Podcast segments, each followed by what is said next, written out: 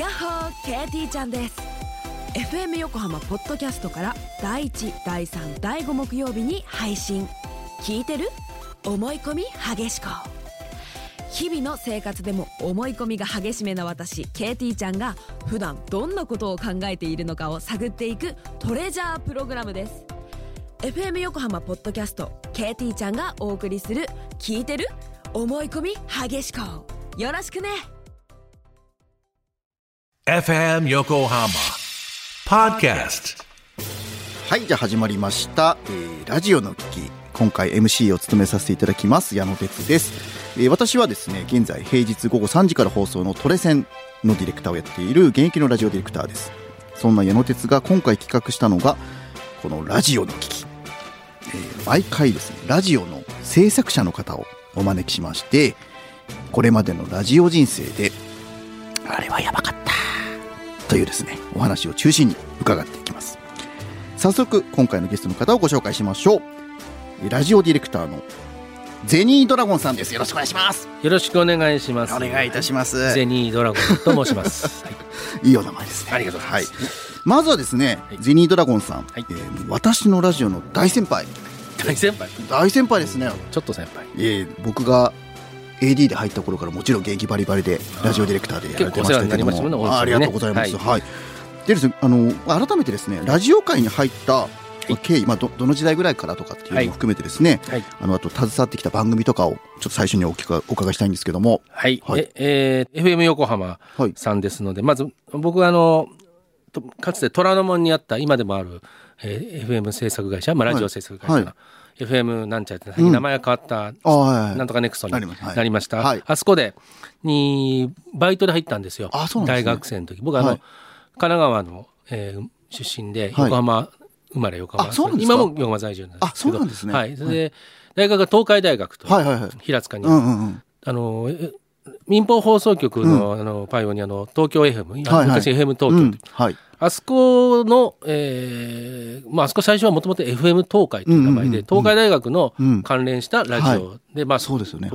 松前総長というのがうん。作ったっていうのがうんう70年ぐらいかな。うんうん。で私は、まあ、あの85年ぐらいにはい。大学卒業間近で、えー FM 横浜が開局するのが80 80の85年12月そうですね。ですから、ちょうどだからできた情報はなんとなく聞いててで、まあ就職にどうしようかなと思って、まあ、音楽とかマスコミに携わりたいなと思って、えー FM 横浜入りたいなと思ったけどもすでに FM 横浜はもちろん社員がもう決まって最初はいはい稼働して 始まってます。でまあ僕もまだ卒業1年後ですから、だから FM 横浜やりたいけどなんかやりたいなと思ってそのまあいろいろあの伝って FM サンズというところ紹介させてもらったら、ばアルバイトですよ。最初はい。アルバイトですに、使用期間の1年間の使用期間で、はい。結局社員になったんですけど、うんその時にそのセクションが、まあ東京 FM やってるセクションと FM 横浜セクション、まあ、その後1年後はあの、ね、ろあの六本木にできた J なんとかのが、うん。もう全部いろいろなんかセクションが、んうんうんそのラジオ、あのはい。セクションがあってまあ、当時大きくしてたんでしょ。うそれたまたま僕が入ったら、ちょうど FM 横浜のセクションにはい。入れてもらって、でもう神奈川生まれだっていうのもあるのかな、うん。分かんなかったんですけど、はいでだから僕ね5月ぐらいの当時カマサミコングっていうのが今でもね大阪うんで活躍してらっしゃる DJ の特番に見学行ったのが僕最初の FM 横ですからまあそうなんだ。12月開局ではい。5月ぐらいからちょこちょこそのカマサミコングの実ははい。FM 横浜の毎日6時かなやってた番組をはい。手伝わされてもらったのが僕最初の仕事です。えー、完全に大先輩ですね。じゃもう、まあそれ学生だから、はい。まだうん22とかですよね、はいでまあもちろんそこは他の放送局地方局もやってたんで、まあ他の局もやりながら、はいまあ FM が多極化する一番あそうですよね。最初の頃から携わせてもらってはいはいはい。はい、あの開局ラッシュのまあ前夜というかもうそうですね。横浜が開局した時からもはい、ですからほぼ開局からすごいですね。はい、あのはい。その、まあ、当時のまあちょっと懐かしい話で、まあ、その他にもなんかお名前だけでもなんかどんな番組とかえーとですね。まあその一番よくやつ最初にやったの覚えてるのはやっぱそのカマサミコングの、はい。あのねサムタイムっていう、メンソールタバコがサムタイム、ん。なんて言ったっけなあのねえっ、と毎日喋るんですよ。あのあのハワイで作ったものを出たそういう時代。ありましたよねテープで、海外がね。はいはいあの御社もよくやってましたけど、うんうんうんそれをカンパ30分月金でやったり、あと直接仕事はしなかったですけどす杉正道さんがやっぱり毎日やってて、うん。それがやっぱりあの僕の生成会社やっててそれはねお手伝いみたいなことまあ毎日やっぱりあのビートルズ好きな杉さんたちいろんはいなゲストの方が来るから、はい。ちょっと毎日見学してさせてもらって、ユミンさんとか、はい。達郎さんとかー。マリアさんとか来るから、まあ、それはもうそういう放送局あのラジオあのセクションだったから、うん。まあ、今今のいわゆるの,、ね、あのシティ・ポップの現役世代の人たちが、でこれは地方局ですけど杉さんの番組と、ん。エポは大貫太鼓いはい。とかそういうのとあと大江千里さん。め大江千里さんはうんうん。F 横もやってたんで、あそうですよね。うん、当時やられてましたよね。それがまあ最初の FM 横に関してはそれがあってその後ちょっととあのー時間ついてからイエロービーチパラソルっていう午後はあ南奈良子。そうですよね。そこのメイン,、メインのディレクターっていうか、最初は AD で入ったんですけど、うんうんなんか一番生意気だったんでしょうね。そのメインディレクターになっちゃいましたけどね。そその番組長く続いて、あうんうんうん。そうですね。でまあその何年後か後くらいに、まあ、JF ができてベイ FM、千葉のベイ FM ができて卓曲家の時に、まあフリーのチャンスだなと思って、会社あアルバイト入れて3年ぐらいで、うん。まあ、ちょうどうん。当時の FM 横浜のあのスタッフの方にもあの後押しされてフリー,、はい。フリーランスではいややってることになりましたまあそれの時に同時にちょうど会社にした方がいいなと思って、あのまあ有限会社って今有限会社とか作れないですけど、当時最後有限会社を作る最後のチャンスだったんで、まあ一応会社にしましたけど、うん。あのバッキーコバっていう、は よくご存知だと、はい。土曜日の3時間の放送ずっとやらせてもらって、まあ途中で卒業はしましたけど、そのパワー感はでかかったですね。うんあのあとそのイエロービーチパーソンと、その2つが僕の、まあ、初期の生放送の代表ですね。でもうす本当に。でこれまで、まあ、その時代を開局当時からやられてるってことで、まあ、本当にいいことも悪いこともうん。いっぱいあります。危険なこともはい。経験されてる細かいこと言ったら本当に日常茶飯事でいまだにそうですけど、はい、もうだ今日はいろいろお話を、そうです。ラジオの危機ですからね。ラジオの危機ですから、はい。はい。はい。ちょっとねいただいたその危機のはい、あの、まあ、リストみたいなはい。のあるので、すいませんね。ちょっと僕が遅くなりましたけど。いえいえはい。聞きたいのからだとちょっとお伺いしたいんですけども、はい。ちょっとねじゃあ最初に聞きたいのが、はい。これいきましょうか、はい。来てるけど来れない事件。これがちょっとなんだろうっていうのがあるんですけどこれ何ですか？見えてるのに来ない事件です、はい見えてるのに。あのですね、はい。これはあのまあ某局の、はい。あのサテライトスタジオで毎週土曜日やってた、うん。さっき話してますけど、うん。その3時間のなチャート番組だったんです。カウントダウン番組で必ずゲストが、えーとね、午後3時からの、うん。とりあえず生放送ですが、うん。そこにゲストを必ず入れるっていうのがあって、まあ、当初の頃はその放送局うん。でやったりしてて、でいろいろ、えー渋谷のタワレコがまだ1階があのラジオができる。ああやってましたね。そこでもや、はい。うんうん。そこはいろんそこでもいろんなことありましたね、うん その時もありました。うん。某ビジュアル系のはなんかなんか来な来なくなっちゃったりとかね。いえ？その日に？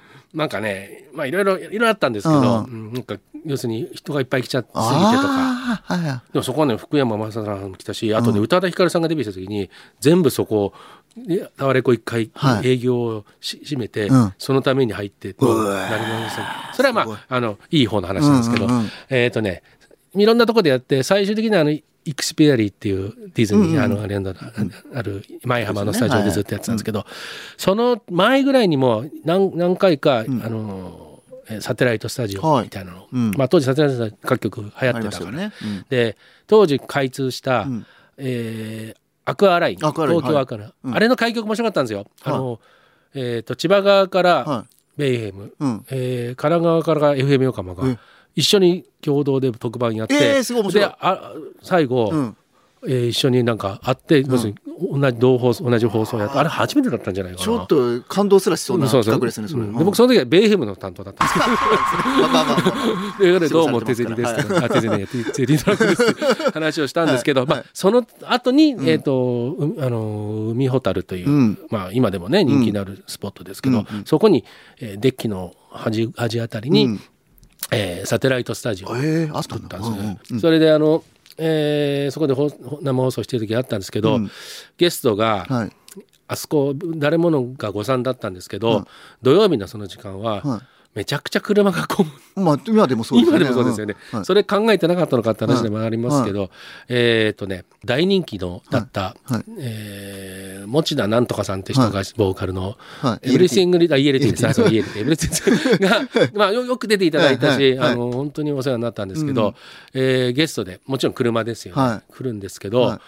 えー駐車場までは入るのに、はい列ができるんですよ。うん。で我々は、えー駐車場がよく見える上の方から見てて、うん。うん。で、えーまあ大体30分ぐらい前に入っていただくんだけど、はい。はい。まあちょっとあの早めに入っていただきたいなと思って、うんうんまあそれで時間通りには来たんですけど、ん。入ってからそこの放送局に来るまでの、まあ、距離かなりあるんですよね。はい。で結構暑い日だったような晴れた日だった覚えてるんですけど、止ま止まっちゃったっていうか、はい。そこからあのゲスト用にね、はい。動線で車で来てもらえるもんだと思ったけど、なんかそこの、はい。今はどうか分かりませんけど、そんな例外は許しませんみたいなうん。雰囲気になって、あ入れなかったんですか？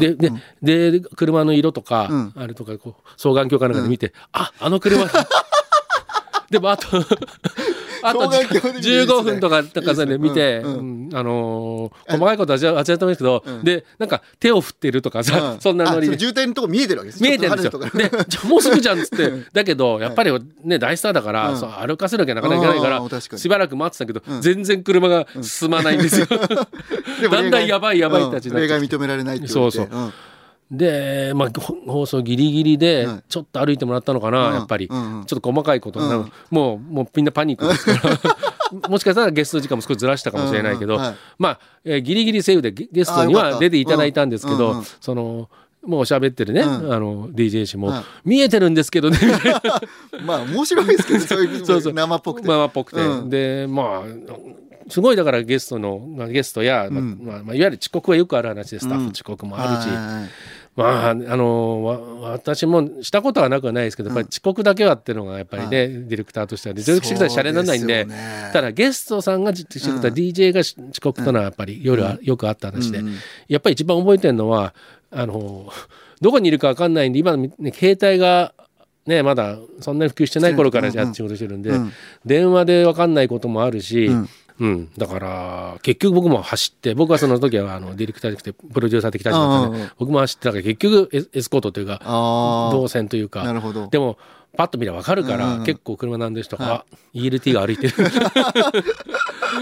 はい。その説は 大変ご迷惑かけました。お世話になりました。持田さんと。なるほどなるほど。うんはい。でもパニックりますよねそうですね。まあそれはちょっとよく覚えてる分ね、うん。あの光景が浮かびますもん、はいはいはい。車が見えてるのに、うん ちょっと自分がそうだったと思ったらちょっとヒヤヒヤしちゃう。そうですね。この遅刻ネタはヒヤヒヤですね。今聞いてもね。はいいいですね。はい。ちょっとじゃあこの勢いで話長くなって申し訳ない。いやいやいや面白い、でねじゃあ次はどうしようかな、えーいっぱいあるんですけど。これにしようかな、あれ？歌が出てこない事件。なんすかこれ？これはね、うんこれはあるあるですよ。あるある？あるあるですけど、は今皆さんあの生放送とかで、はい。これも生放送の話なんですけど、はい。公開放送だと、はい。これ FM 横浜の話です。で今ほら、まあ、でも生放送 CD まだ使ってますよね、うんうん。うん音出しそうですね。まだ使ってます。でまあトラック数間違えるとかもあるかもしれないし、違う CD でもあるかもしれないですけど、うんうんうん。あのーその番組がですね確かやっぱりみなイエロービーチパラソルだったかな。やっぱりあの、ビーチで生放送やって、えビーチで生放送、うん、まあだから今でこそあれですけど当時はなんかすごいいろいろ大変で、うんうん。うん、あの機材も、はい。あのしあまあねなんとかそうですよね。使用量も、うんうんうんうん。ですから、まあ、スポンサーとかつくわけですよね、うんうんうんじゃないとできない、はい確かに。確か越越じゃないな。えっ、と由比ヶ浜だった。あ夏の期間限定のそうそうそうだから生まれの走りみたいなうんうんう感じ、んうんでみんな極物にで1曲目、はい。当時大ヒットしたカイリー・ミノーグの「は I feel the lucky lucky lucky あ lucky あその当時」当時、うんはいだあの頃あの頃あの頃のうん。80何年、うんうん7年8年、それあの当時まだ CD よりもアナログだったんですよ。あまだレコードが。メインだったメインだった、うんうん。うんで1曲目やっぱりあの曲でしょ、うんうん。実は D は僕じゃなくて僕 AD だった、はいはい。まあ D が、うん。あのよくよく失敗するやつで。まあ仲はいいんですけど、もう年上ですけど、はい。本当失敗してる、AD がしっかりしたいかと思ってはいたんですけど、でそれはでもね多分僕のミスなんですよ。はい。あのなぜかというと、あのレーベルがね、まあ、というのまあ要は裏は「来週ビストラッキー」の「ラッキーラブ」の B 面がうん。帰り目のうん。インストだったんですよ。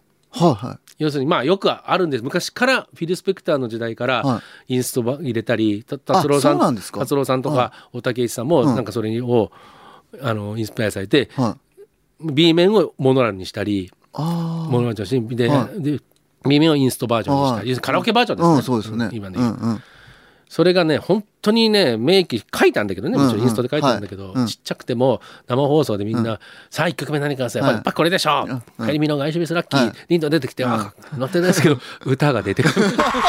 あれ？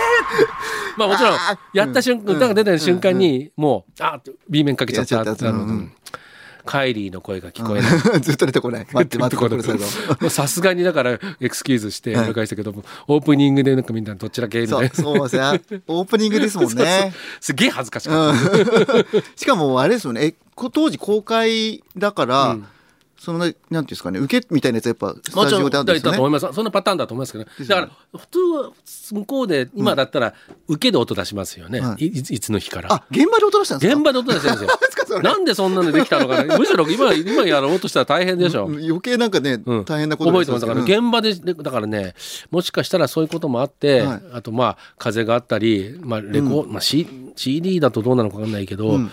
そういう失敗があって特にビーチとかね、はい。あのあの放送にはあんまり適適さない要するにうん。音出しには適さないこと、うん。要するに声だけになったっていうのがいつかの日かわからないですけど、はい。最初の頃はそういうことも分からずはい。にいろいろ試してたんでしょうね。んんでちょっとこうあのお聞きのねリスナーが、あの聞いてる方に説明すると、うん。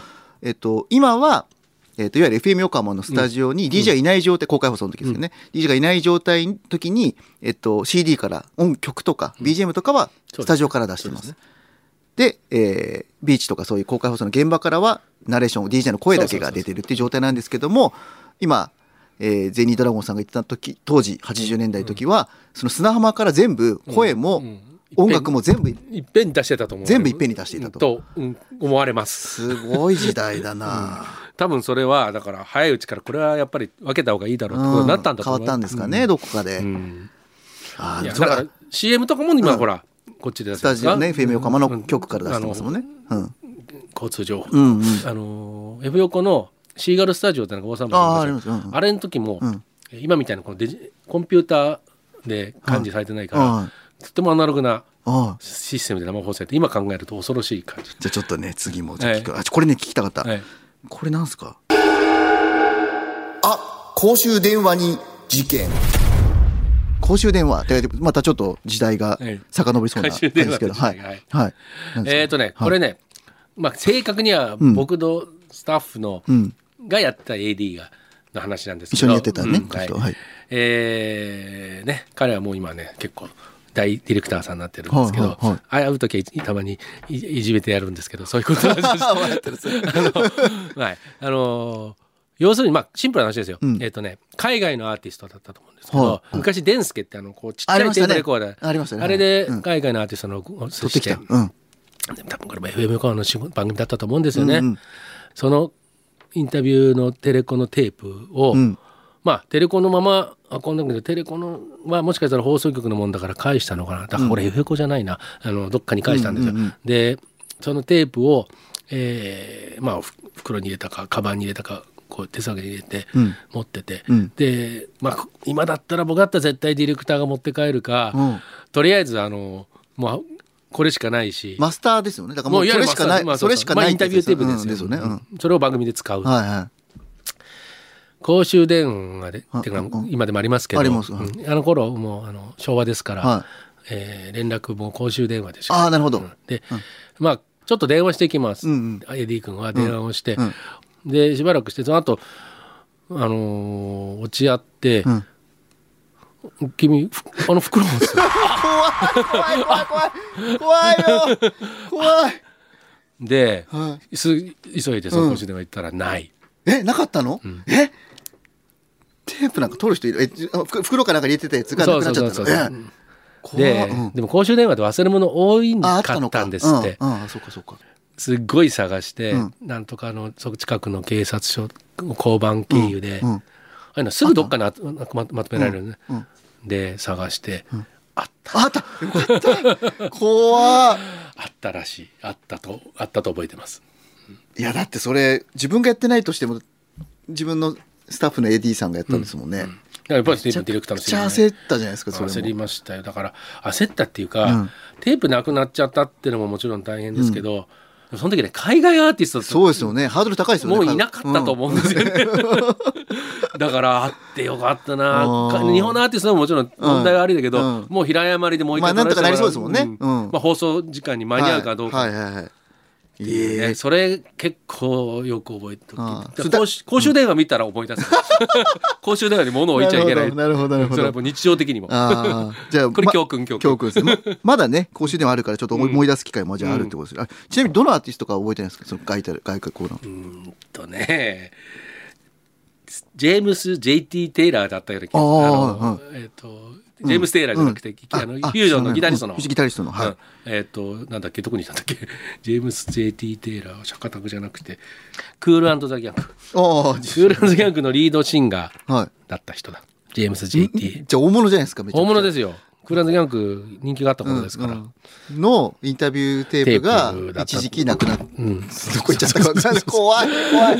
怖いよ、なんかもう、規模がね、違いますね。でもまあ、ジェームス・ジェテイラーでよかったじゃないけど、本物のジェームス・テイラーだったらじゃあ もっとやばい。もっともっとやばい。わかんないですけど。いやでもやばいに聞こうん。番組がだから成り立たないですよね。だからはい番宣も、当時は番宣とかさラあの音楽雑誌に載ってたから、ああ、確かに。ゲストなんてだからもう、お全部もし本当になことダメになったら、その音楽出版社に前に行かなきゃいけないそうですね。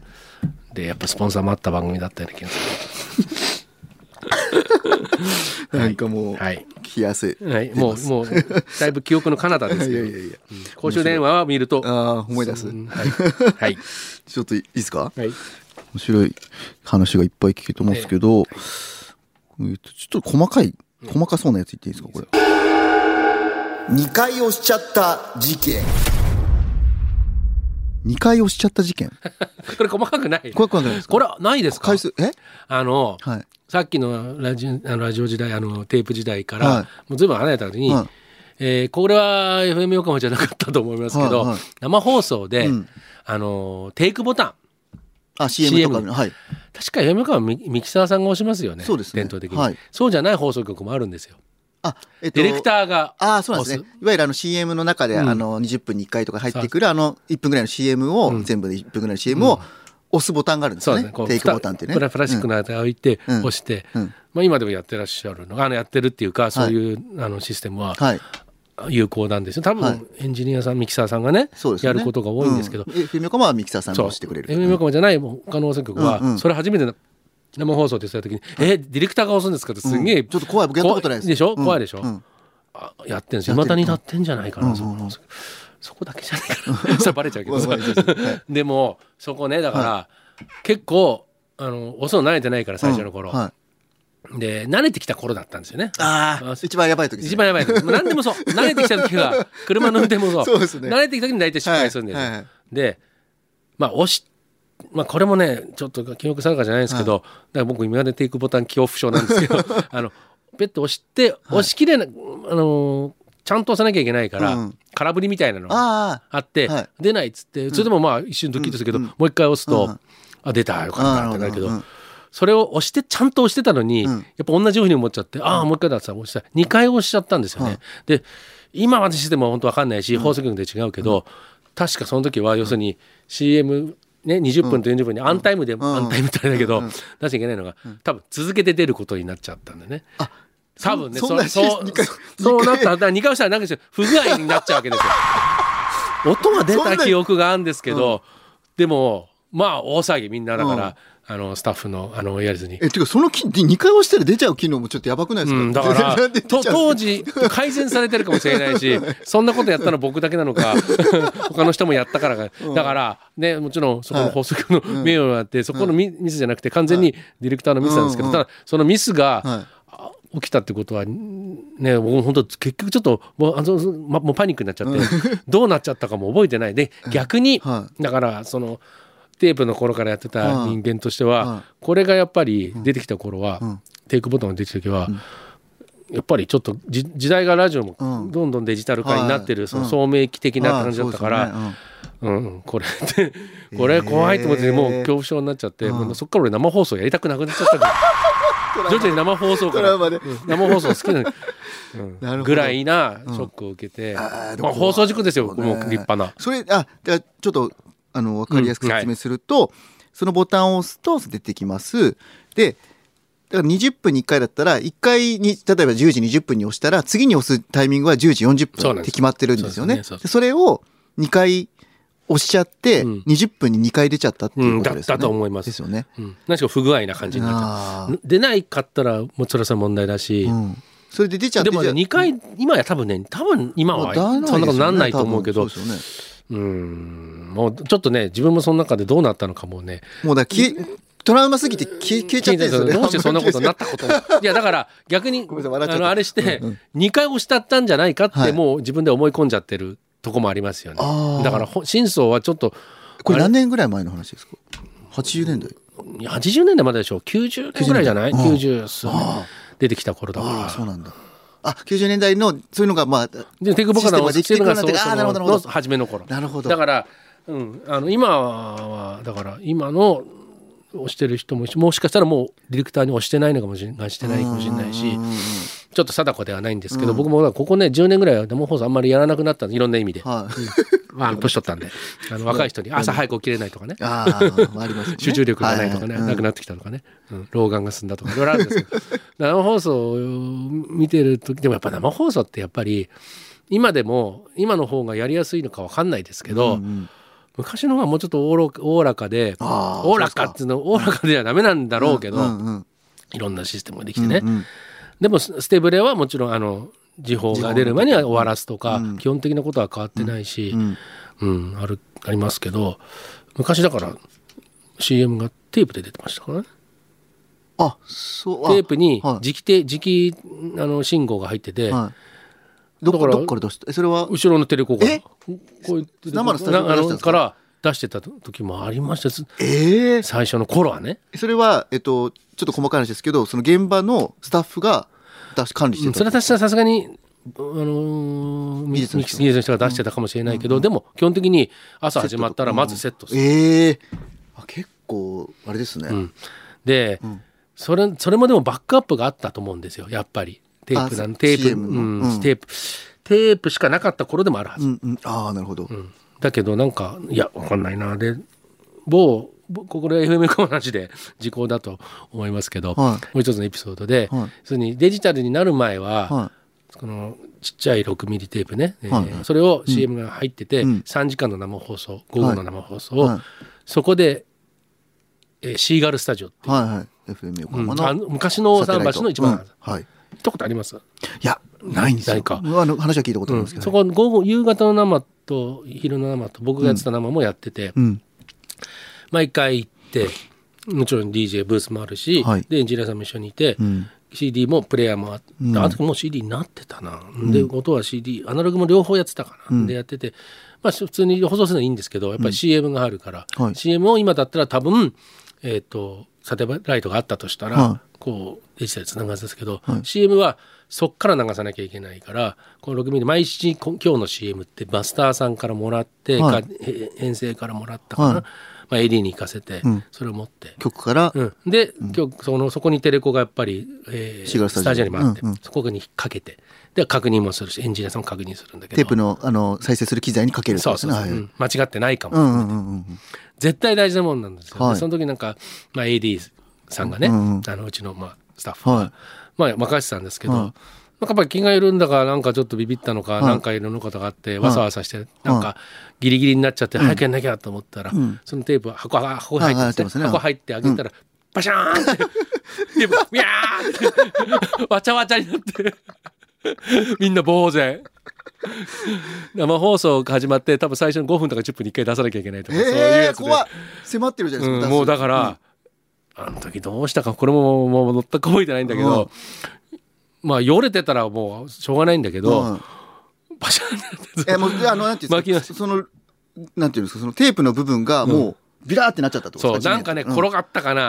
あ落として転がっていや転がったの漫画じゃないですかもう。もう光景がね覚えてる。ビシャーンって。なって、もうどうしようって話になって、そこにいたエンジニアさんがこう一生懸命ゆっくり巻いてやったと思うんですけど、果たして間に合ったかどうかも覚えてないんでえすけど、ー、結果覚えてないですか？うんでもまあ間に合ったんだね。ギリギリセーフだから、ん。まあなんとか笑いそうですよね。笑えるけど、うん。でも一瞬呆然ですいやよね。怖っ、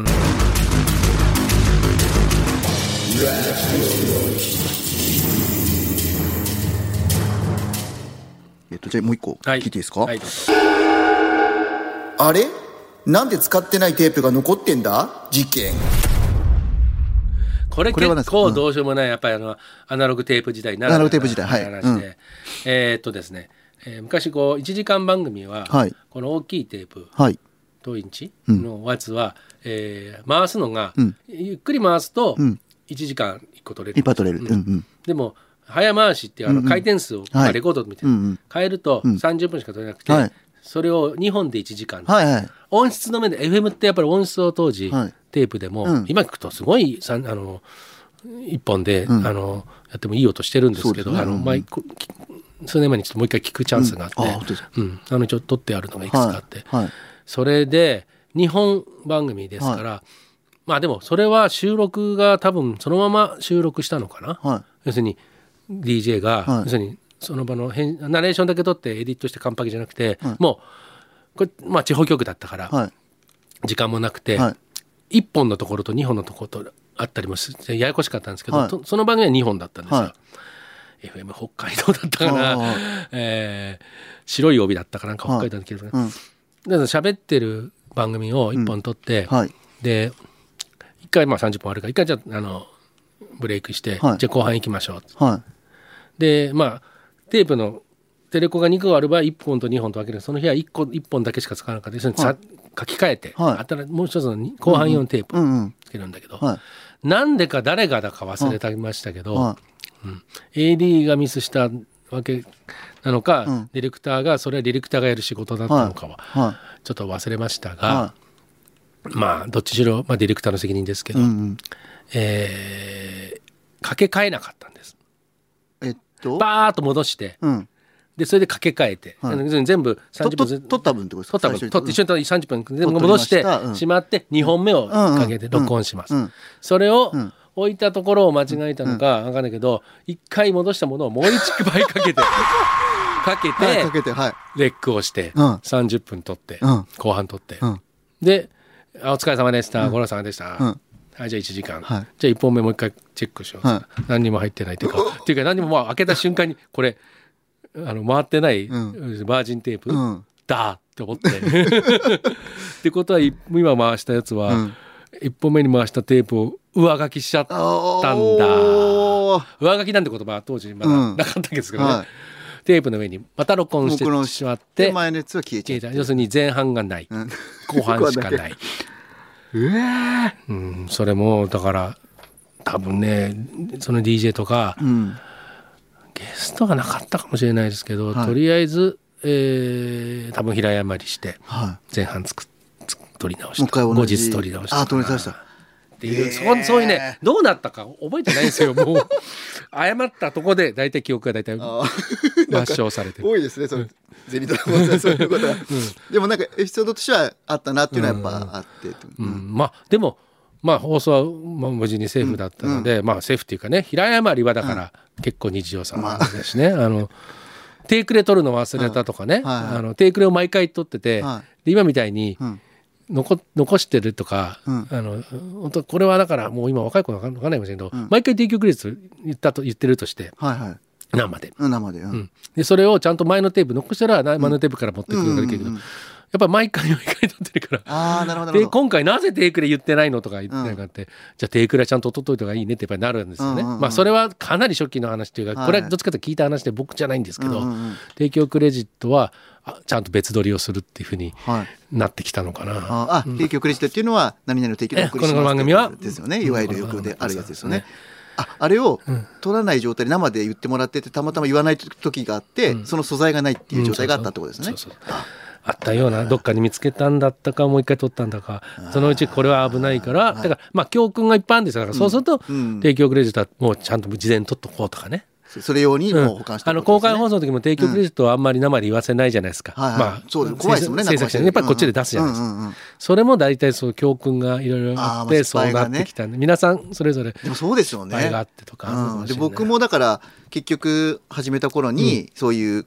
今みたいなねあの提供クレジットはあの生で言うと危ないから取っといてとかそういう話は、りますよね。それはやっぱ過去に、まあ、ゼニドラゴンさんとか、まあいろそういう皆さん先輩方がやってきた試ことの行錯誤というかうん失敗を重ねた、うん。うん教訓なんでしょうね。でしょうね。ああでもすごい。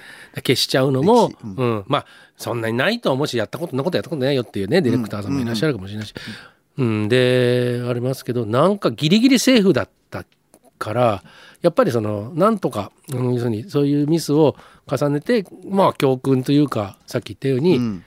うん。あの今じゃ当たり前なのことをやってやりやったことで今があるのかなとは思いますけどね。あのまあ慎重にはなるし、自分も結構忘れっぽいってイージーなとこもああるんですけどまあこと放送になるとやっぱり夢に見るぐらいですからね今だにね。これもあるある夢見ます？あるある。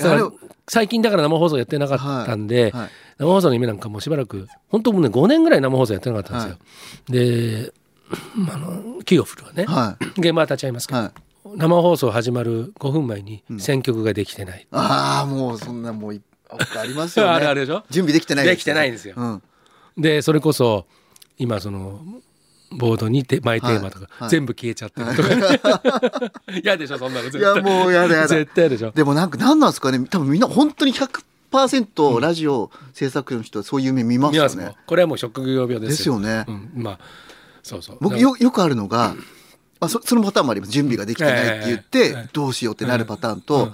あと先ほど出たあの提供クレジット絶対言わなきゃいけないやつを、いくら言え言え言ってんの DJ が言わないってい言ってくんないね、うん。ありますあります。うもうなんで言わないんだ？いいいから言えよ あるある。ありますよね。ディレクターある。ああもいやだから生放送で聞いてあの要するに交通情報なんか結う構生でしょ、生ですねあれ生は、うん。あれをだうっかり忘れた、んどっちが忘れたじゃなくて、みんな忘れてるとかね。あさっき言った？とか言って。怖い怖い怖い怖い。ふと思いますよね。その時絶対確認して言ってるなってなってるんですけど、そうそなんかちょっとぼーっとしてると、あれ？さっき言ったっけ？みたいな。不安になってなんていういミキサーさんがね。ちゃんと言ってますからね。とかそれと安心する冷静なミキサーさんでよかったね。みたいな 一緒に喋くってる。ねね。楽しいけどやってるの楽しいけどいいんですけどそうですよね。喋くってる誰もみんな気が付いてないとかね。あと音がだ終わっちゃってたとかね。あれ音立ってない。めちゃくちゃ楽しいな、あでもちょっとなんとか見えてきたのはゼニードラゴンさんあのすごい長く続けられてるってあの、やっぱあのちゃんとあの仕事をあの丁寧にされてるからっていうことだと思うんですけども、やっぱそのケアは多分ゼニードラゴンさんすごい素晴らしいっていうところはあると思う。んですその後の、うん。まあ、やり方はもちろん、あのオリジナルあのゼゼニードラゴンのやり方があると思うんですけど、ただそれを記憶を抹消していくっていうことで、やっぱそういうのって全部覚えてられないじゃないですか。いやまあ無責任に聞こえるかもしれないけど、うんうんまああのいちいちそれ気にしてたら前に進めないんですよ。もう毎日の放送だったりするから、うん。うん。うんもちろんすごいその時は落ち込むし、はいあのなんなんて自分がもうミスしない私ミスしませんのでみたいな気持ちにはい。つもでもあるから、えで、うん、ミスしない方だとは思うんですけど、でも人間ですから、はい。それはあるし。そうですよね。うん、だからまあそれで、えー自分の中で落とし前をつけて、うん。まあこんなことないようにっていうふうにして、あの同じ失敗はしないように、うん。そうねよあの40年間来たと思うんですけど、だデジタルになってデジタルで外で録音するようになってから、うん。逆にもうねデジタルではい。消えない、あのアナログだと消しちゃうっていうのは、もうなくなったからはい。ほっとはしたんですけど、はい。逆にデジタルではい。撮ってるつもりが回ってないとかね、はい。あのこうちっちゃいデあのデジタルレコーダーとうんかの何回かやったことあってその場で気がついたからもう一回お願いしますってのはある。ああでもそれはありますね、うん。まあのだってわかんないですもんね。ちっちゃいしね。最近なんかも全然見えないですあのあのだからあんまりそういうのも、ね、ないけどやっぱり今回したと思ったらまあだ本当は回しっぱなしがいいのに、うん回しっぱなしで最初から取れなかったらもっと長いからやっぱり一個一個確認したりもするじゃないですか、うん今のパート、はい今のパート、はいはい。だからやっぱりなどんな機械でもはチェックと常注意と確認が必要なんですよ、これはもう何だってそうですけどね。ですよあのいろいろなことしどんな職種でもそうなんですけど、ただ放送の場合は結構公にボンとう聞こえちゃう時もあるし、うん。あの生放送やったら、ね。うん。だからあのー隠しきれないというか 隠蔽できないというか隠蔽しちゃいけないんだけど、隠蔽を無理みたいなね、はい。リアリティはありますよね。うんね。うん。隠蔽してしょうがない。けどごまかすことはあっても、うん。うん。あのこれもこれ本当よこれも日常ですよ、うん。あの曲紹介で特に外国のアーティストの読み方を間違える、あジョンなんとかをうん。ジミーとかにしちゃったり、うん知らないアーティストね、わかんないけど、うん。あと読み方がちょっと英語っぽくない人とか、うんうんうんで後で間違えて、うん。いろんなとこからそういう 過去に、はい。音としてくっつけたりね、うん。あと曲曲目も「雪が降る街を雪の降る街」とかね。ありますもうありますけど、最近かけたんだけど。雪が雪がだよねとかそうそう。だからが手の手にオアハを間違えたりする時にいろんなとこから持ってきてその喋ってだからあ。と取ってある撮ったやつをさすがにな取ってあるけど同じ曲だったらいいけど、うん。1年前にこの曲かけたなと思ってうん持ってきたこともありますよ、えすごっ。そそれはないねそれはやりますよ。いやまあまあ間違えるのはいけないんだけど。いやでもすごいですね。それをそういうテクニックじゃないですかある意味、うん。そういうことを。でもそれはできるできるだってでできる。ただただちょっとテンションが違うから原因低くしたりとか、うん。そういうあれはある発想がちょっとその一年前のそのいやそんなそれ間違えちゃいけないんだけど。そもそも間違えちゃいけないんだけど、すごいっすね、うん。あの曲調曲目人間、うん。間違い。ねごまかしてもう全然気が付くに出しちゃう時もあるけど、ううん。ん。その時はもうもう流れて何もなかったらとぼけちゃうけど、うん。基本的に固有名詞はねやっぱりうん。気にしますようねん。でもそれも秘訣かもしれないそうやって結局なあのミステイクをミスじゃなくしてってるじゃないですか、うん。そうそう。それ技ですよね、まあラジオマンとしての。自分の中でね素晴らしい、うん。えそれはね今でもありますよななくなくなって。それはいいっすね、取っとけばいいです。もん取ね取っとけば。もうだから CDR とか何でもいいですよ、うん。取っときゃいいんですよ、うん。あのなんかの形でね、はデジタル場合まあ、うん。うん、だから使わないものももちろん使,、う。ん。使わない方がいいんですけど、うんあと日にち番宣スポットを、はい。結構その DJ ではい。番宣スポットは全部取ってるから、その週の何曜日だから12月10日日曜日うん。とか。でも12月10日日曜日っていうのは何年も前になるないじゃないですか。そうすると12月10日日曜日だけは探してきてそ それが17日って言ってたりする場合ね。もうなんか本当は日にち全部取っとこうかなと思ったけど。あれみたいあの誘拐犯のあのそうそう。パズルしてなんかつけるみたいな。切り張りで。でも案外案外わかんないもんっていうかね。つうかわ分かっちゃ困るみたいなね。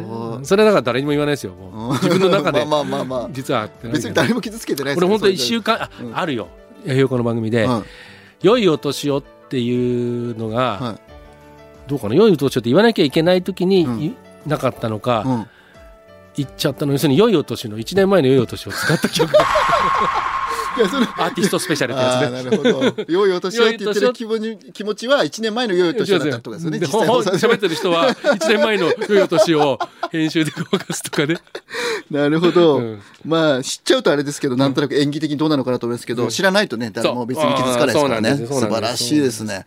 はい。面白い。いろいろあります。でも喋ってるといろんなこと思い出してくるね。そうですね、なんかあれどうですか？生放送とかでもあのほらその時調べきんないけどあのトークバックっていうあの、リあのはい。DJ の人に聞こえるから言わ、はい。あの言言う、うんうん。あのアドバイスっていうか、ね、こう言ってとかあるじゃないですか、それで間違ったこと言わしちゃったとかないですかそういうの。ああれはありますよ。あります、うん。あのーまあ生だと絶対やりようしかないですよね、うんうんうんタイトルとか言ったり、あのじゃあ例えば2023、2023どっちかまあ結構大事な時あるじゃないですか。まあまあまあはいまあこれはまあすごめんなさいで済むうんうんうん範囲単純かもしれないけど、でえー、とか2023って言ったら2023だったとかね。そういうのはよくある。そそれはなんとなくあ自分的な賭け賭けでこっちだろうっていうのをとりあえず言うそうもうだからもう反射的に聞かれたら言うんだけど 言わなきゃよかったみたいなね生放送はそれがねやっぱりなんね。だから僕ね録音の場合とか2023とかその呼び方が分かんないやつは両方取りますああなるほどなるほど。録音はね。うん。後でねちゃんと確認してから、つい先日それやった。あ のユーミンと桑田さんの曲あれ2023ってああもうそれ間違えたらやばいですもんね、うん、だからやっぱ怖いじゃん。怖い怖い。うん大きいところ、だから両方取って、ああ素晴らしい。それ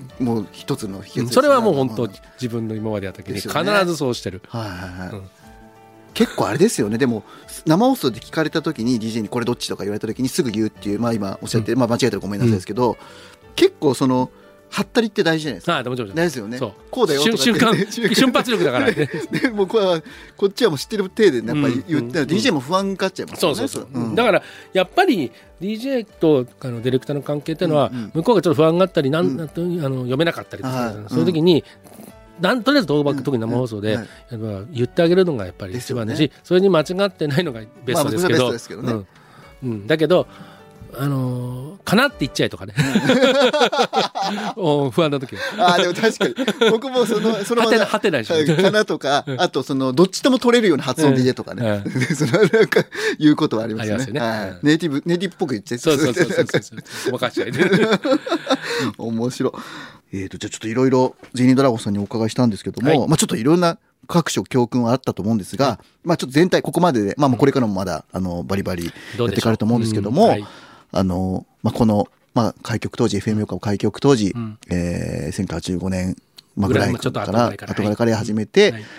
えた、まあ、教訓、まあ危機を乗り越えてきて、えー得た教訓、ラジオに対して教訓、何、まあ、一言じゃ難しいかもしれないまあじゃあ一つは、うん。あのやっぱり、えーミスをしないように、うん。やっぱり繰り返しうん。あのチェックは当たり前で、まあうん。うん。あの撮ったものでも生放送でもやっぱりあの、うんなんつうの事前のうん、やれることはやんなきゃいけない。はい。かけどまああのーミスしたからってあのくよくよしないで。早く立ち直って。もちろんやらなきゃいけないね。ことは、うんもう平謝りは得意だし、うん。得意っていうかまあ、うん。まあ謝りゃいいってもんじゃないけど、やっぱりそれで自分を自信なくしてあのね、どんどん萎縮しちゃったりうんするのはよくないと思います。うん。やっぱ大胆さは必要だと思うんですよ、やっぱり。うんそうですじゃなきゃラジオ、ラジオっていうかもうこういううん。放送というか、うん。あのね、表現に表現するね、うん。アートっていうかわかんないですけど、うん。音楽もそう、やうん。っぱり大胆になった方が面白いし、あの萎縮したラジオはやっぱつまんないですよね、あのけ忌憚のないやつね、だからあのそのためにはやっぱり事前の準備は、僕やっぱ原稿がばっちり書く方なんですよ、うんうんうんあの作家さんの番組もあるけど、うん原稿ばっちり書いてもちろん原稿間違えたのもチェックしながらも挑んで、うん。うん、それでそれその通りにやらなくてもいいような番組でも、うん。うん。自分が安心したいからねあーまああもちろん自分が安心するためのうん。にはどうしたらいいかを常に考えるとね、ああ。そうするとおのずから遅刻も含めてうんなくなるはずなんですよ、どはいはいはい。と思います。でも確かに今言ったあのしっかり原稿書くっていうのも、まあ、そこからどうあのアレンジが加わるにしてもまあ自分がもう一回落ちてますからねその中で、そううん。それ安心でまあですもんね、うん。ああ素晴らしい。なんかうん。いやあの今ちょっとお話をいろいろ伺ってなんか僕もまあなんだかんだでもうさん30年と言わないな。20、うん。まあ、30年弱になるんですけども、でもなんか僕がも持ってないというかなんていうのかな僕にないそのラジオに対するあの必要なことっていうのをすごいなんか今本当に学んだような気がします。そうですか？うん。あのねラジオはもちろん大好きだし、うん。こだわりもありますけど、うん。うんあのー最初まあ僕、まあ、すごい音楽ラバーではあるので、でね。だからねスポーツとか、うん。もちろんそういう番組もやってるし、はい。やったことあるし、まあ、政治経済までそんな硬い番組は今までなかったですけども、でも一応トータルで、はい。あの行政の番組とかねうん。あの神奈川も横浜も、うん。千葉もはい。あの千葉市もやったことあるんですけど、まあ、そういう番組ももちろんすごい勉強になるし、うん。すごいシビアなものを求められるから、はい。間違い許されうんうんうん。ないじゃないですか。はい。そういう目標だけどやっぱでも基本的にラジオ音楽の番組だと思ってるから、うん。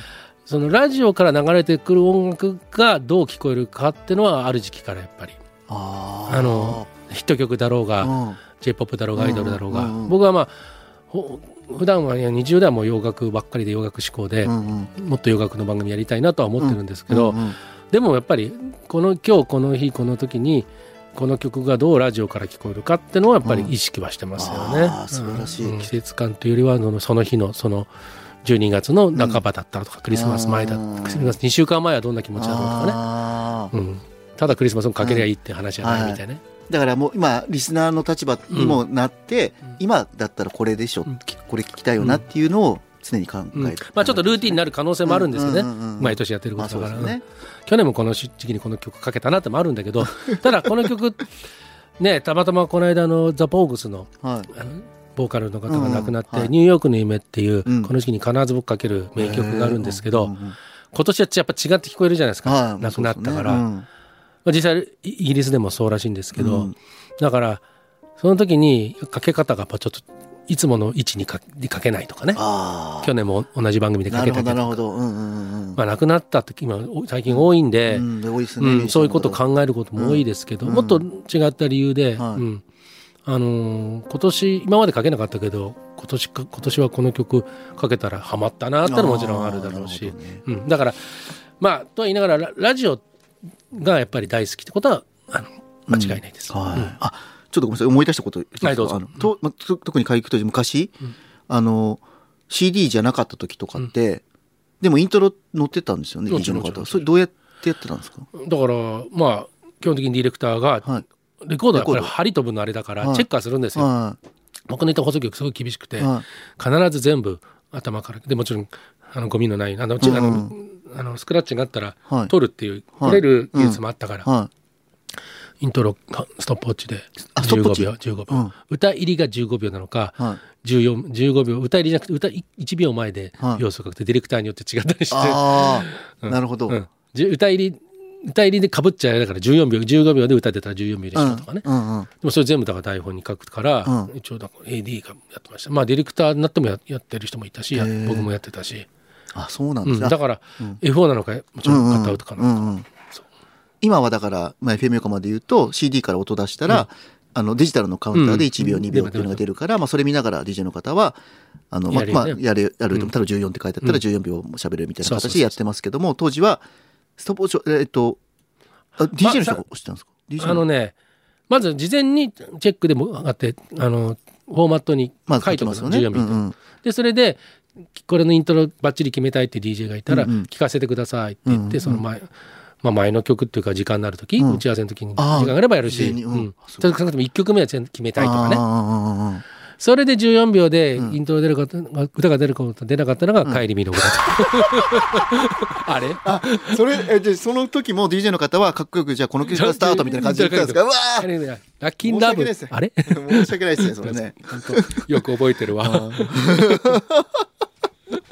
面白い。ごめんなさいちょっと思い出しちゃった、いすいません。はい、ちょっと一個聞きたいのが、はい。ゼニドラゴンさんが、うん。まあ、一回その縛りとか、うん。まあ、こんなんできるわけないじゃんっていうのも一回を抜きにして、はい本当にこういう番組を作りたいんだっていうなんか、まあ、夢というかなんかありはいます、か、あのーやっぱりね原点にも戻りたいのもあるんですけど僕の原点はだからちょっとすごい過渡期だったから、はい。特に FM と AM がはっきり分かれた時期ですけど、うんうんうん。僕結構ね FEN にあー。のはいはい。だからど FM の番組やってますけど、うんうん。あの FN 独特のあの音の感じ、もちろん英語ですけどね、うんうんうんまあ、あれの日本語版というわけじゃないですけど、まあ、そういうのももちろんあの、やってらっしゃる方何人かいらっしゃるんですよ。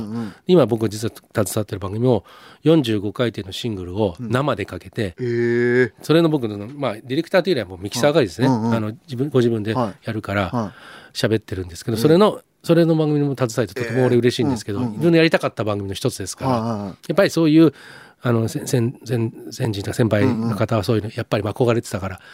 でその方もあのアナログの生で45回転だけでやるのをこだわってっていうのは初めてだってたから。他でもいろいろ番組やってらっしゃる方で。で僕はそのミキシングちっちゃい子のミキシングで音音によって違うからボンと出た。り、僕もう初めて聞く音だから、スリリングで楽しいんですよ。あそれだからやりたかった。で、僕もそのアナログでもやりたいし、でも今、F 横でもね、南沢さんとかアナログのコーナー作ったり、各局そういうアナログコーナーとか、やまたやってますからうんうん、それは全然いいし、そのあれだし、例えば栗原さんみたいに、あのブースに入んないで、こっち側でねう、ん。あの DJ、いわゆる彼ははい。本物の DJ ですからうんうん、やりながら喋りもやってっていうのも理想的ですけど、僕の、僕がやりたいスタイルは、まあ自分が喋ったのもちょっと、あの某コミュニティ FM でやってたからはいはい。はいその時ゼリードラゴンって名前でやってたんですけど はいそれは本当好きなロックばっかり流してね。でその番組ははい。結局自分で選曲するから全部選曲も全部音のあれもあの機械の関係もあったんで、はい。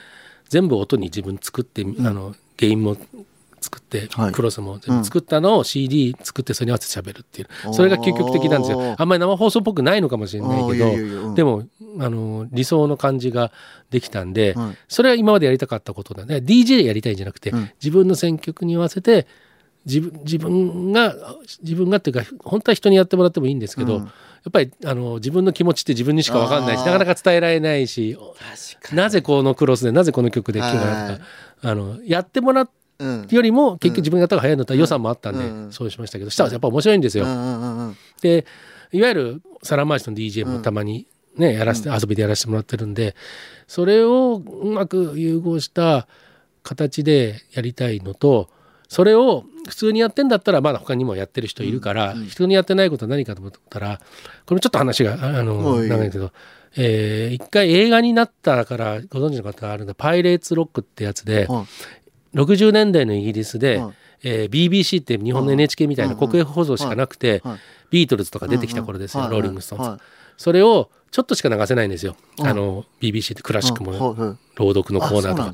で若者はやっぱそれじゃ物足りないんですよ、だから BBC でもビートルズ演奏とかしてますけど、もっとレコードをガンガンかけるアメリカンスタイルの DJ がん英国では66年かな67年ぐらいしかな,、なかったんですよ。どうしたかったらあのちゃんとあの会社あるそれそれに対して起業してー、は船を借り切っていはい。海の沖から放送するっていう。要するにパイレーツ。うんうん。海賊放送。うん。それは昔から聞いてたんですけどその映画が出るまでは、うん。それうまくその再現してるんですよ、うんうんうんその当時の雰囲気を。へそれにすんごい影響を受け、うん。あの衝撃を受けまして、うん。もうラジオね何でもやってるから、まあ船の別に僕船が好きなわけじゃないし、どっちかっていうと船酔いしそうですけど なんかその放送局から飛び出してサテライトじゃなくてそうじゃないのは、うん。やっぱりそのパイレーツロックはだからこれは今日本は電波法とか、海だってなんとか法とかあるから、そんな、ね、夢物語かもしれないけど、一やりやりたいと思うんだったらその60年代の、まあ、イギリスのその、まあ、パイレーツロックのうん。映画の,、うん。の現代バージョンみたいのをやってみたいですね。いいですね。これは喋り手はうん。だから何人か、うん。もしかしたらそれここ経経営っていうかし、はい。仕切りたいみたいなね、はいはい。うんそうそういう放送局っていうかそういう時間帯でもいいからあこの時間は、ーはい。あのー会場からお届けします。できないんですかねでもそれ。どうだろう。やっぱでも今ほらいろんないろんな細かいあのー法律があるから、海の上ってのもなかなか難しいかもしれませんね。わかんないですけどね。でもだ FM 横浜はそこもしやれるんだったら一番うん。うん海が近いし、ね。でやっぱりこうやってね海うん。まあ愛するじゃないですか。はい。We love sea はい。で、かだって海のはあのーねあのーイメージっていうか昔から海と親和性が高いから、まあビーチいとかね、ビーチでやるのまではやってるじゃないですか、今。海に出ちゃう。その先その先。で放送。いや別にだから違法なことじゃなくて、ちゃんと合法的うんに流して、うん、でそれは山の上でもいいんだけど、やっぱり日本は海に囲まれた、だから、海からその昔のパイレーツロックの、うん。パイレーツラジオのはい。ブラッシュアップしたアップデートな、うん。うん。うん。あの現代版がえ立つされたえら面白いなはい。いいですね。あでもそれ夢っていうかちょっと叶えてほしいな。うん。ねできるんじゃないですかでもなんか、うん。なんかそんなに確かにその僕も法律わかんないですけども、公開放送はまず OK じゃないですか、うん。その技術はあるんだ、まあ、そのどこまでお決まりできるかって問題あるけそどさっきの海ほたりとかも、うん気持ちは気持ちはみんなそうなんですよ。ね。あれも気持ちはそう。真ん中でやってるもんね海に渡るだけでやっぱりな放せると、うん。き気持ちいいし、うん。面白いしなんかすごい独特感があった。あの頃冒険はだからさっきのシーガルスタジオも、うん。今の王様じゃないし昔の王様じご存知だった人は、うん。もうずーっと突端の方に作ってたじゃないですか、あれやっぱりえ先っぽにあった先っぽですえー、すだから運しかないんですよ前は、うんうん。だからやっぱり原点って言えば原点なんですよ、僕の。そのスタジオでやるのも楽しいですよ、はいスタジオ嫌いじゃないし、うん。僕あのこもってね何時間もあるんですけど、やっぱり生放送に関して言えば、うん。ちょっとやっぱり開放感になるところで、サテライト、はい。いろいろサテライトやったけど、海の近くでやるサテライトは格別です。うんいいっすね、うん。本当や叶えてほしいな。なんかどどうやればいいか。わかんないですけど。わかんないですけど。いやサテライトまでは皆さん考えるけど、うん。うん海に出てたらって考えないから人にやったことないことって言えばそれですね。うん。それ誰かになんかできないかなって相談としてもいやしたことないですね。今今その質問でパッパッと思い思いついよちょたっとわかんないですけどもしかしたらできる、うん。ねチャンス可能性はある。まあ聞いてる人でうん。もしそれが可能であればねね。お金でこう解決するのが、ね。クルーザーでもいいんですよもちろん、ねうん。うん。だけどそれがそうんわかんないですね、うん結構聞いてみたい。ねじゃあちょっといろいろ本当ごめんなさいすごい長くすいませんね。いやいやあの面白い話ばっかなんですけど、はい。はいちょっと最後に改めて、はい。あのゼニドラゴンさんが思う、まあ、ちょっとざっくりして申し訳ないですけどラジオの魅力？うん。まあもうこれだけ経験もあの現場でされてきて、改めてラジオあの魅力、えっと聞く場所を選ばないっていうのがまず一番いいんですけど、うん。あのねあの今スマホでも聞けるし、うん昔トランジスタラジオ。で今がスマホで聞くのってトランジスタラジオで聞いてる感覚なのかなと思いますけど、はいはい。そういそういうだから音質というよりはどこでも聞けるっていうのは、まあ、テレビもまあできないことはないですね、パソコンがあればね、でもあとね車の中で聞けるっていうのはやっあぱりラジオ、ね。テレビは基本的にはうん。見ながら運転しちゃダメじゃないですか、うん絶対ダメですよ、うん。あのだけど、うん。ラジオってのはとかまあ音楽聴くのもそうなんだけど、うん。車で聴くのは格別ですよね。よね。うん。景色が変わるし、うん。天気もいろいろね、うん。寒さ暑さも含めて、うん。でやっぱりラジオで知り予期せぬ知り合った楽曲と、うん。その時の、あのー僕も車運転するのまあ好きで、その時の、あの空気感っていうか情景と音楽とがバッチリハマった。その人のセレクションのラジオでこれってなると、うんあんまりあのそんなにジャストなは実はないかもしれないけど、でもそんなに自分がそんな注目してなかったアーティストだったり、うん。新しい曲だったりするときに、ハマるときにはさっきの言ったけど記憶に残りますから、確かに。うん。まあ、これは皆さん思ってること多いかもしれませんけどねラジオ携わってる方。まあ、それが一番の魅力だと思いますやっぱり、そうん。結構だからその選曲はもちろんもううん。日常的にやられると思うんですけども、あの自分が持ってないうん。部分がポッと入ってきた時にやっぱあ気づかされることってあります？よ車の中の聞いてても、ありますよね、うん。それってなんかその曲が嫌いとかじゃなくてああえてそそそっちの範囲に行かないなっていうところに、とね選曲とかね。そうそういう時に教えてもらえられるそうですね。アニメソングとかね。結構そうですよね。うんうんえー面白いなってそうそう思うのがあったりする。別にまあいいじゃんって思うとうん。気づかされますよね。いいですよねラジオって、うんその自分にないとこも。ノンジャンルであるべきだと思います。あの、うん。もちろんジャズに特化した番組はあるんですけど、うんうん少なくても今はノンジャンル。あの結構欧米はロックとかオールディーズとか、うん。うんジャズとか、はい。フォース曲で。昔はそれに憧れたんですよ。だからやっぱりロック好きだったり、すごいジャズに凝ってる時はジャズの放送曲もいいなと思ったけど、うん。やっぱりいろんなのがあった方が、うん。まあ、日本のラジオに関してはそれが合ってるのかなと思って、うんうんうん時間帯に。だから時間帯によっては行っちゃうみたいなあもあると思うし、はいあの喋り手のノリもそうだしね、んんあのーこれは正しいのかどうかわかんないけど昼間のこの時間じゃ言わない言えない？ワードというよりはなんだろうネタ？うんうんはいはい。でもやっぱり夜の番組だからいいよねねみたいなありますよねそこはねディレクターのもちろん塩梅なんだけど、やってるうちに分かってくる。あラジオ。やっぱりやればやるほど分かってくるし、ね。うん。と思います。で制作者としてはね。ー僕もそうそうです僕もいろんな、まあ、夜からだんだんあの明るい時間帯になってきてますけど、なんかつどつど気づかされるとうん。か、あこの時間これじゃダメなんだとかこの時間 OK なんだ。なんだとか、うん。うんありますよね。それいいいいね。あ,、あの自分としてはあの、まあ、ディレクターの特特権っていうかなんだろうな、うん。あのー機微だと思います、聞いてる方がやっぱ違いますもんね、まあうん。明らかにその聞いてる方の。まあ、放送局でも違うかもしれないけど、うん。FM 横浜は比較的だからいろんな意味で自由にやらせてもらってるのはうん。昔から変わってないですよね。あの、うん。うん。まあ、全部の放送局やったわけじゃないですけど、自分のやった中では一番自由度が高いのが FM 横浜ああでも確かに。す。すごいそういう、ん。これはあのオベカつ感りますってんじゃなくて、あ本当僕もそうずっとやってるからやっぱり一番それを感じるかな。うん。はい。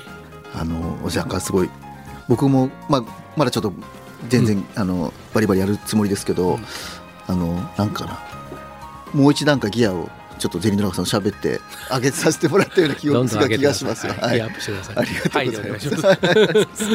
というわけで、はいえっ、とラジオの危機ちょっとこれで、あのゼリードラゴンさんあのお別れとなりますけども、喋りすぎましたいえいえとんでもないです。今回ラジオディレクターのゼニードラゴンさんにお話を伺いました。本当にありがとうございました。こちらこそありがとうございましたありがとうございました。